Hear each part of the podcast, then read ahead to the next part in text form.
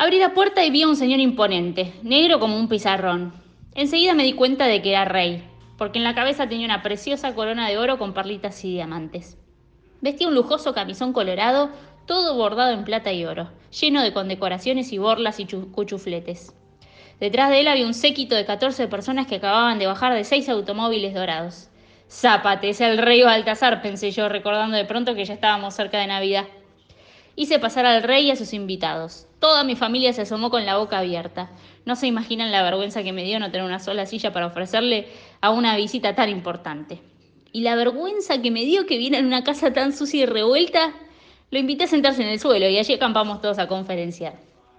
El rey abrió la boca y dijo algo así como Bayumba bombe tangole gole gole. Yo estaba por mandar a Roberto a comprar un diccionario africano cuando una de las personas del séquito que era intérprete me lo explicó todo. El rey era en efecto rey, pero no Baltasar. Era el rey de un raro reino africano llamado Ugambalanda. Pero además de rey, ¿saben quién era? Era el dueño de la mamá de Dailan Kifki. Resulta que los diarios de todo el mundo habían publicado la extraordinaria hazaña de mi elefante y así fue como este señor rey se enteró y atando cabo llegó a la conclusión de que Dailan Kifki era hijo de una famosa elefanta que él tenía en su palacio africano.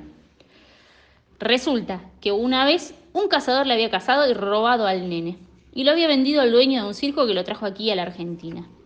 El dueño del circo se arruinó, cerró el circo y abandonó al pobre Dailan Kifki, que como ustedes recordarán, apareció una mañana en la puerta de mi casa. ¿Y la mamá? Le pregunté al rey Pochoclo, porque así se llamaba su majestad.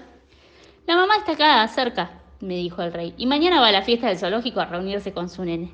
Y dicho esto, el rey Pochoclo y toda su comitiva se levantaron y se despidieron hasta el día siguiente.